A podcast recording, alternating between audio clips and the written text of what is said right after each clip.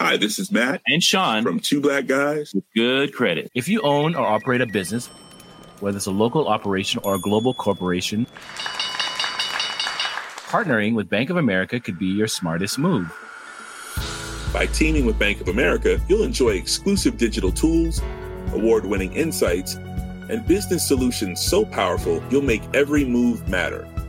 Position your business to capitalize on opportunity in a moment's notice. Visit bankofamerica.com slash banking for business to learn more. What would you like the power to do? Bank of America, NA, copyright 2024.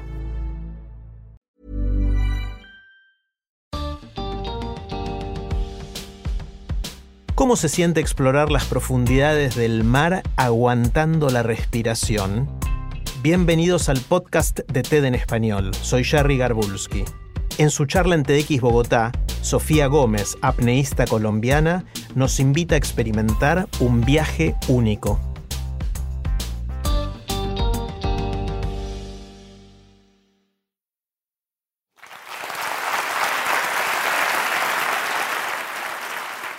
Hoy los quiero llevar conmigo a un viaje a 97 metros de profundidad. Y en este viaje quiero que entiendan un poco qué pasa por mi mente cuando estoy a tanta profundidad. Y tal vez se puedan responder esa pregunta que tanto me hacen. A Sofía, ¿qué le pasa por la mente cuando deja de respirar y se sumerge a lo más profundo del océano? Entonces empecemos por lo más importante, por el principio. Respirar. Y es que respirar es lo más importante para poder dejar de respirar. Tenemos que aprender a hacerlo muy bien. Y como apneístas aprendemos a respirar tan bien que podemos meter muchísimo más aire de lo que una persona normal puede hacer. Vamos a prepararnos. Quedan cinco minutos para la inmersión. En este momento nuestro cuerpo y nuestra mente entran en un estado de profundidad, de profundidad de pensamientos, de profundidad de respiración. Y es que esa última respiración es la más importante. Es la que nos va a llevar la energía suficiente para bajar hasta el fondo de la cuerda y poder volver a la superficie. En mi mente se activan un montón de cosas. Una parte de mi mente está pendiente de todo lo que pasa alrededor. Cierro mis ojos, me concentro. Otra parte de mi mente está pendiente de mi respiración. Empiezo a contar mis respiraciones. Inhalo en 5, 4, 3, 2, 1. Exhalo en 10, 9, 8, 7, 6, 5, 4, 3, 2, 1. Y otra parte de mi mente está pendiente del tiempo que me falta para empezar mi inmersión. Tres minutos, dos minutos, un minuto y medio, un minuto, 30 segundos, me preparo, 20 segundos, 15 segundos, exhalo totalmente, 10 segundos, comienzo a inhalar, la última inhalación profunda y completa. Lleno mis pulmones al máximo y comienzo a empacar más aire. Empaco tanto aire que mis pulmones sienten que se van a salir del pecho. Cada una de estas empacadas significa un segundo menos para dejar de respirar. Última empacada. Estoy lista. Me sumerjo. Desde el momento en que mi cuerpo deja la superficie, mi mente se transporta a un universo diferente. No solo porque estoy debajo del agua, sino porque se va a un lugar de paz y de tranquilidad de sensaciones nuevas. Desde el momento que dejo la superficie, empiezo a repetirme un mantra. Cuatro palabras que dejan que mi mente fluya, que me hacen concentrar en lo que estoy haciendo y que tratan de eliminar esos pensamientos negativos que siempre están presentes. No crean que soy Jedi, pues, y que ya, ya tengo máster en pensamientos positivos. Comienzo a bajar por mi mente está ese mantra, paz, amor, tranquilidad, azul. Paz, amor, tranquilidad, azul. Otra voz en mi cabeza va contando las patadas que tengo que hacer. Yo en mi mente ya tengo la estructura de una inmersión. Ya sé cuántas patadas tengo que dar para llegar a 10, a 20, a 30 metros de profundidad. Pateo, pateo, pateo. 30 metros. En este momento suena mi primera alarma. Esa alarma que me avisa que tengo que tomar aire en mis cachetes o en mi boca para poder seguir compensando la presión en mis oídos, que cada vez que bajo un metro más se vuelve más y más grande. Y es que después de estos 30 metros mis pulmones están tan comprimidos que sacar aire de ellos es casi imposible y hasta peligroso. Lleno mis cachetes, cierro mi glotis y ese aire es el que me va a permitir ir más más profundo sin romper mis tímpanos. Hasta ese momento la inmersión ha sido totalmente física. Tantas cosas que tengo que hacer meticulosamente para que la inmersión sea perfecta. Tanto que hacer que me queda muy poco tiempo para pensar. Pero en ese momento tengo tanta agua encima de mi cuerpo que ya no floto más. Me dejo ir. Caigo como una piedra. Dejo que el agua me lleve hasta el fondo. Y aquí es donde mi mente se vuelve a activar. Ustedes van a pensar que tengo trastorno de múltiples personalidades y esas cosas. Pero eso es lo que está pasando por mi mente en este momento. La voz más fuerte que me repite el mantra, paz, amor, tranquilidad, azul. Y una voz malvada que está aquí diciéndome, ¿qué estás haciendo? No lo vas a lograr. Tienes que respirar, devuélvete ya. Un segundo que yo deje que esa voz malvada gane y mi inmersión se acaba. Un segundo que decía que no soy capaz, agarro la cuerda, me impulso hacia arriba y llego a la superficie. Sigo bajando. La luz se hace cada vez más tenue. Me concentro. Y en mi cuerpo están pasando un montón de adaptaciones fisiológicas que permiten que vayamos a tanta profundidad sin hacernos daño.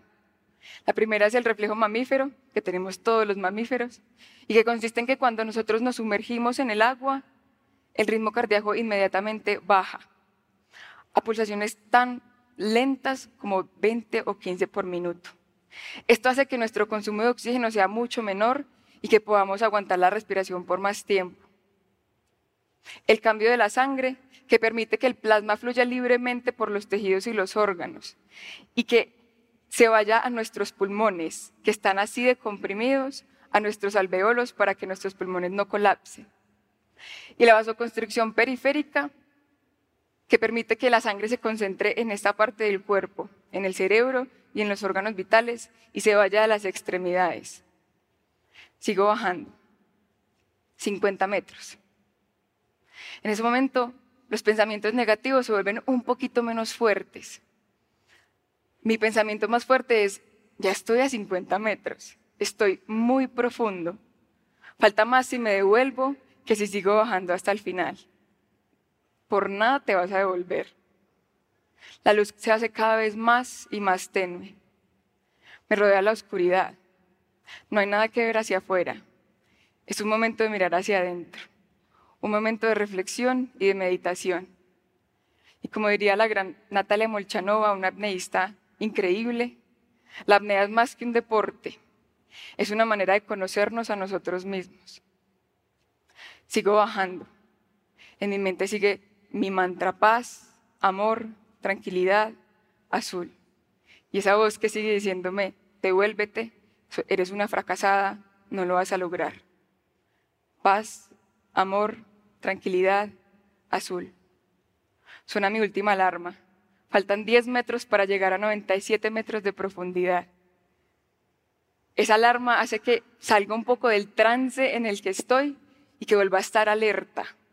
Alerta para llegar al fondo y no pegarme con el plato porque sería un golpe durísimo en la cabeza. Llego al fondo, agarro mi testigo, me impulso hacia arriba y comienzo a subir. Y en ese momento mi mente y mi cuerpo se activan ya no puedo seguir cayendo, ya no me puedo dejar llevar por el agua. Ahora sé que tengo que nadar con fuerza y determinación para poder llegar a la superficie de nuevo. Y ahora mi mantra es en cada patada que doy, paz, amor, tranquilidad, azul. Y ahora mis pensamientos negativos se tornan un poquito más trágicos.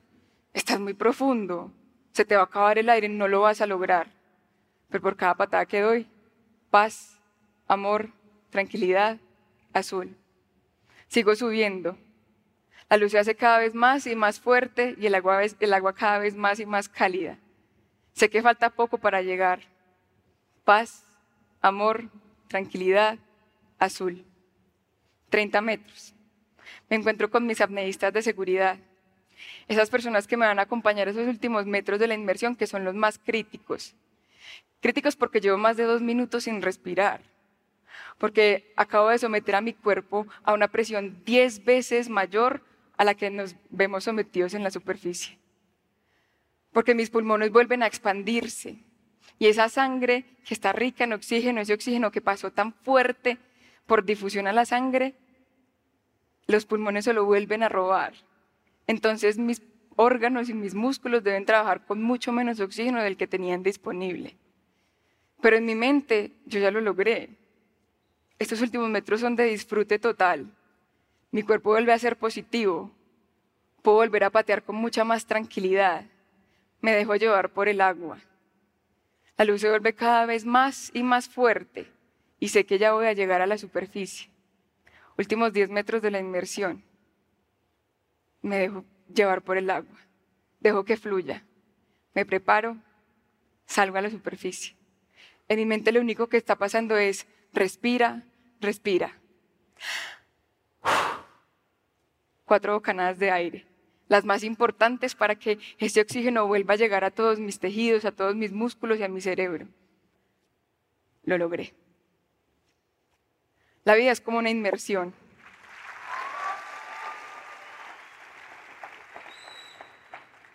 La vida es como una inmersión. Es un universo diferente para cada uno de nosotros, que en momentos se puede volver más y más oscuro y podemos tener pensamientos que nos hagan creer que no somos capaces, que debemos rendirnos, que somos unos fracasados.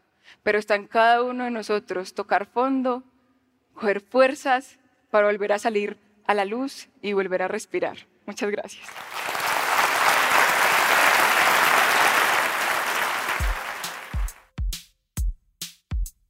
Si te gusta TED en español, la mejor manera de apoyarnos es compartiendo el podcast con tus amigos. Puedes encontrar todos los episodios en tedenespanol.com o donde escuches tus podcasts. Soy Jerry Garbulski y te espero en el próximo episodio.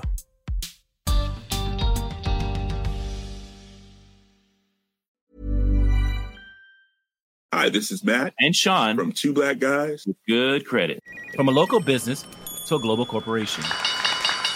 Partnering with Bank of America gives your operation access to exclusive digital tools, award winning insights, and business solutions so powerful you'll make every move matter. Visit bankofamerica.com slash banking for business to learn more. What would you like the power to do? Bank of America, NA, copyright 2024.